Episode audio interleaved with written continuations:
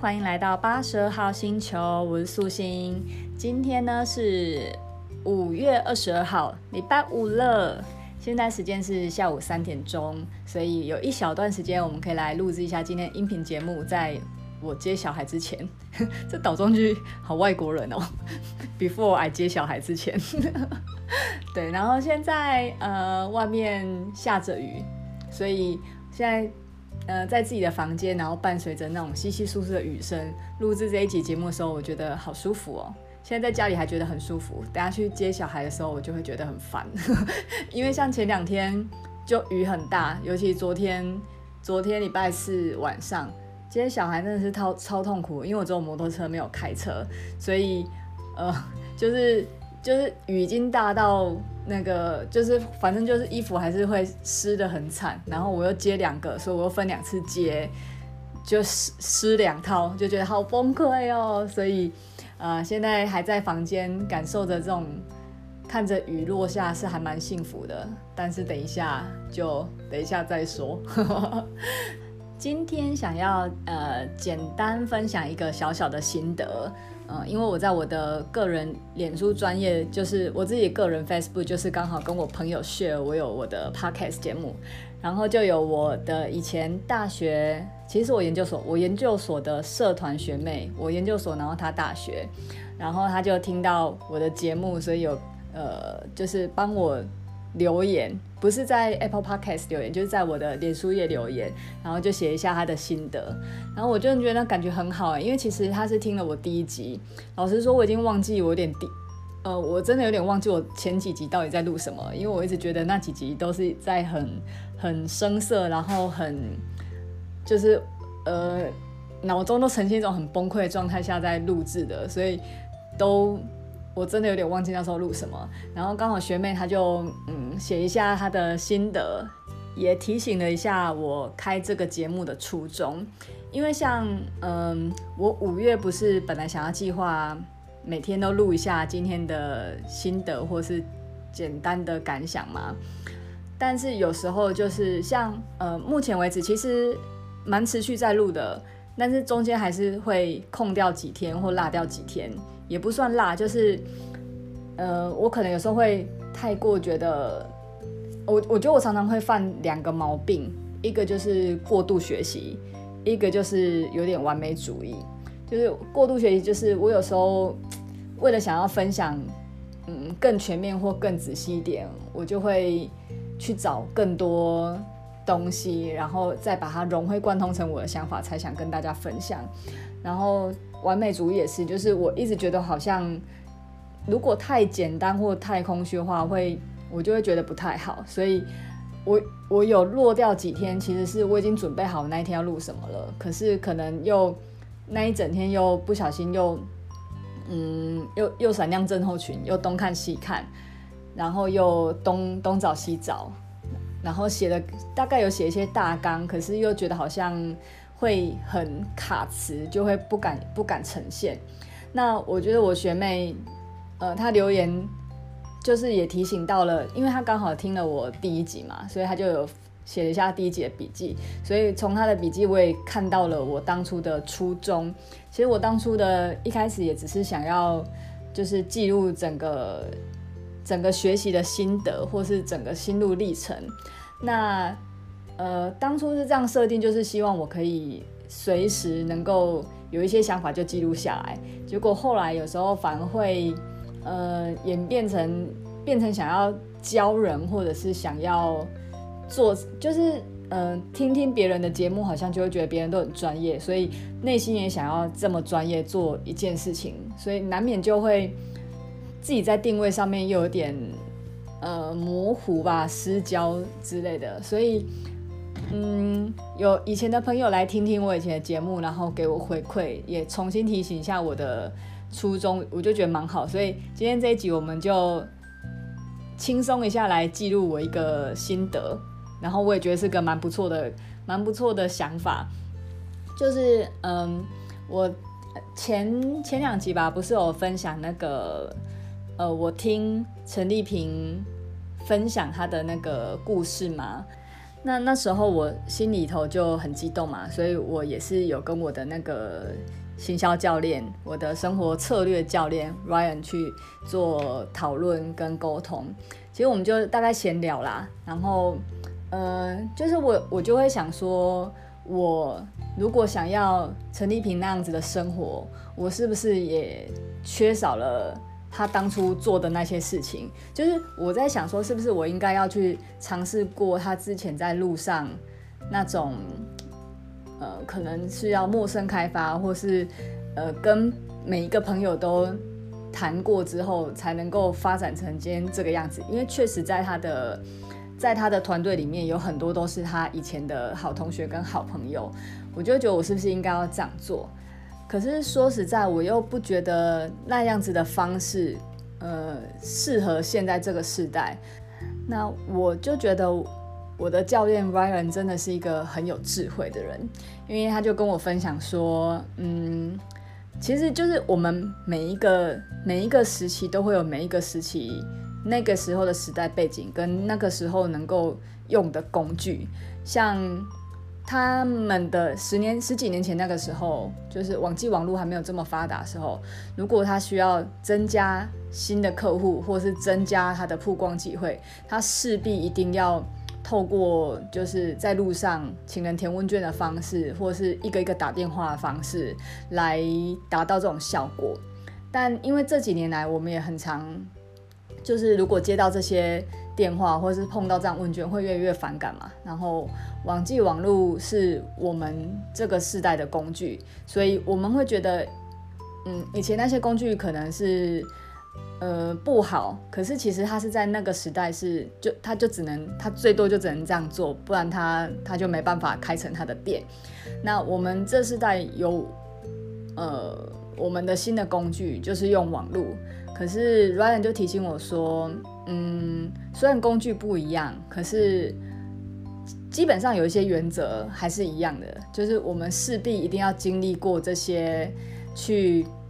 曝光的机会，去开发的机会，然后一定会经历这些在呃还没有很成熟的时候去跟人家谈这个事业机会，并且别人不买单，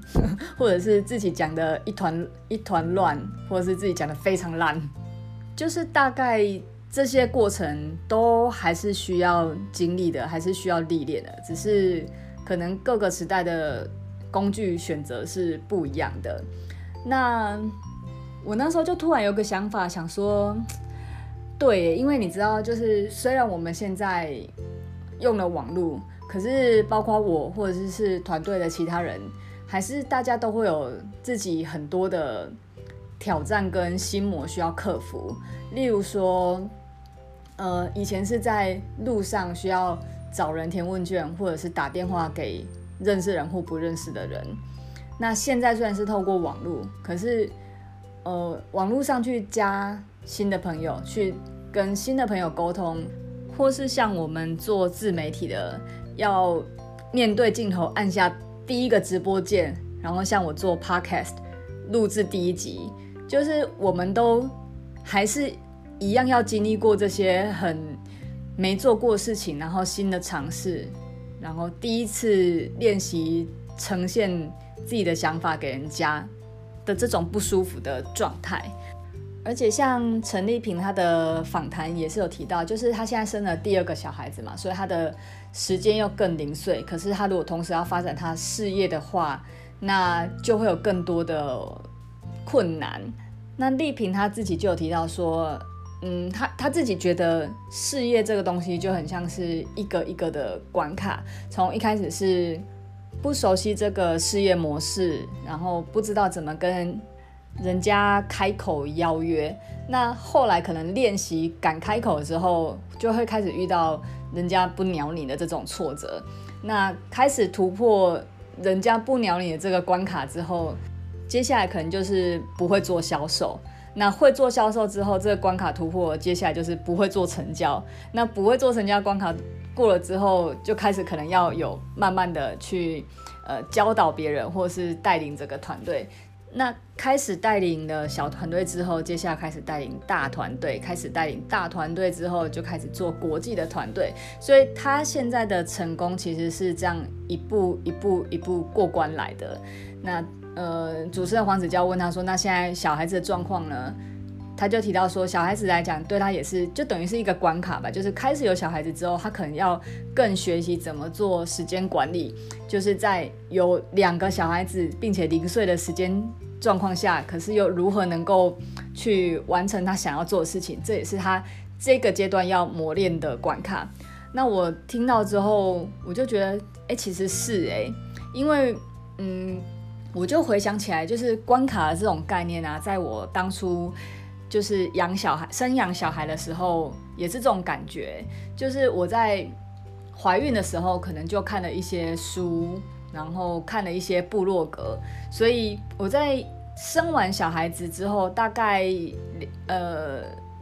两，但我我忘记了。可是我记得我整个育儿过程中，我心情上都还蛮平静的。就是可能因为我自己觉得我。都知道会有这些事情发生的，就是小孩的婴儿的状况，然后开始会就是走路的状况，开始学说话状况，开始吃饭，然后开始学上厕所，会有会有会遇到什么样的状况？就是这这个每一个阶段，我看了我都看了人家有分享过，然后可能不同妈妈会有不同的状况，但是这一切的状况我大概都知道，所以。我的小孩，当我的小孩出现了某一些他的行为的时候，我大概就知道我会拿出什么样的心情跟方法去应对。所以我就回想起来，我好像在育儿这一块啊，就是当我知道这些东西都是我一定会面临到的关卡的时候，我就不会觉得好像很。痛苦或是很抗拒，包括像之前我遇到的关卡，就是姐妹争宠问题嘛。那那一关打了一年，也是打得很辛苦啊。那现在终于好多了，所以那一关就过了。所以我那时候就在想说，嗯，因为我都很把这些东西当做它是必然会发生的事情，所以当我遇到的时候，我就比较不会去想说这东西我要逃避，或是我要抗拒，或是我不想做。也一方面是因为 小孩子就是没办法，没办法再塞回去，所以我不得不去面对这一切。可是我后来想想，其实在，在做创业这一块也是、欸，哎，就是，嗯、我们常会被教导说要列一些梦想清单，或是你想完成的事情，你想完成的几件事、一百件事情之类的，所以我们都会去列说。嗯，就是想去哪里玩，想买什么，想住什么样的房子，想跟什么样的人，想做什么样的事情，就是这些，呃，美丽的梦想当然是很大的一个动力。可是我自己就会有发现，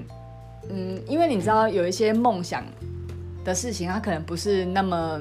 马上就可以达成的，所以中间我前面我们一定会经过很多很痛苦的挫折跟过程。可是，当如果我们内心只有那些梦想，而没有去把这些困难跟挫折当作是预期中的关卡的话，其实就会过得很痛苦。所以我就在想说啊，其实我们除了一些你的人生梦想清单、你的 wish list 之外，其实我们我自己觉得似乎也可以列一个像恐惧清单或是挫折的。查核清单，就你过程中你就一定会遇到这些心情，例如说你一开始可能会不敢加朋友，或是不敢在自己的就是社群媒体上面曝光自己在做什么事业，或者自己在销售什么样的产品，然后可能会迎来别人的攻击、别人的取笑、别人的不相信、别人的怀疑。然后自己面对未来的不确定性，甚至做一做，觉得自己根本是个 nobody，是个废宅。就是我在想说，如果我们把这些，呃，大家都会，大家都有经历过，大家都发生过，或者你听说过，觉得，嗯，大家的挫折，或是大家的经历的一些不好事情，都把它列成你的 checklist 里面的项目的话，我觉得在面对这些事情的心态上就会不太一样。因为本来我们的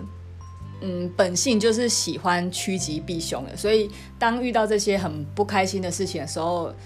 都会比较身体都会比较缩，比较退却一点，然后比较不想去接受这一切。可是当它列为是你一定会假设说，这是你成功必经道必经之路的挫折核对清单，如果你把它每一个都打勾了，你就等于你修完了这个。这个课程这个业了，你就可以迈向成功了。我觉得以这个心情来讲的话，在面对这些挫折跟挑战，就比较不会那么觉得好像很排斥或很抗拒。我觉得不舒服还是一定会，就很像我在育儿这条路一样，就是在处理小孩子的各各种毛病，我都还是会觉得它是一件它是一件很不舒服的事情。可是它是我自己觉得。它必然会发生的事情，所以我只能面对它，只能慢慢去想办法去解决它。所以当它解决了，我就会觉得很有成就。然后也不是说从此就就就顺顺遂遂，就是我就迈入到下一个关卡，然后持续的陪小孩子到长大。那我自己觉得，在很多方面也应该也是应该也可以这样做，尤其在创业这条路，创业会面临到很多呃以前人生中。没有设想过的一些心境，那我自己觉得，我自己那天就想说，哇，如果我把这些心情列为挫折清单，感觉就很不错。然后我刚好就看到，可能滑手机吧，就看到好像有马云的一个影片，然后呃细节我有点忘记，但是他大概就是说，我们要去学习别人的，就是我们要去学别人的错误，而不是去看别人的成功。从别人的错误过程中去学习啊，不是说以后我们就会避免掉这些错误，而是你会知道这些过程、这些困难、这些挫折都曾经发生过在这个人身上，而这个成功的人他后来是怎么去克服这一切，然后变成现在是成功的人。所以，当你遇到这些错误、这些挫折，你就会有一些前人的经验跟故事可以参考，来帮助你去经历跟度过这些痛苦的过程。嗯，所以我自己是觉得蛮好的。每个人可能都有他很擅长的地方，也有他很嗯比较弱，然后比较想要逃避的地方。那我自己会觉得，我自己在育儿这一块的心态是很好的。那我自己在创业这一块心态，有时候就会比较没有那么。没有那么没有那么强壮吧，所以我觉得，